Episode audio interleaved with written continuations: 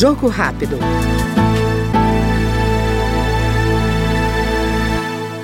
A possibilidade de penalização de outros ocupantes de veículos em casos de crime de trânsito foi aprovada pela Comissão de Viação e Transportes.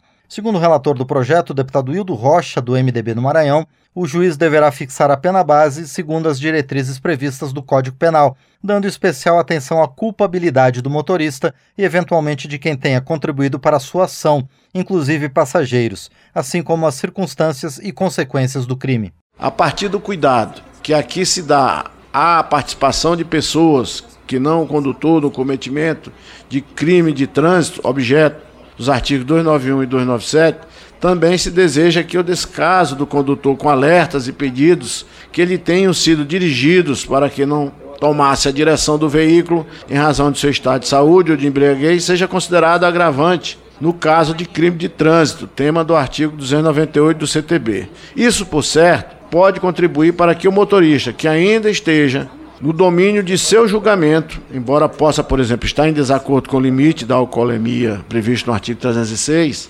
decida não dirigir. Nós ouvimos o deputado Hildo Rocha, do MDB maranhense.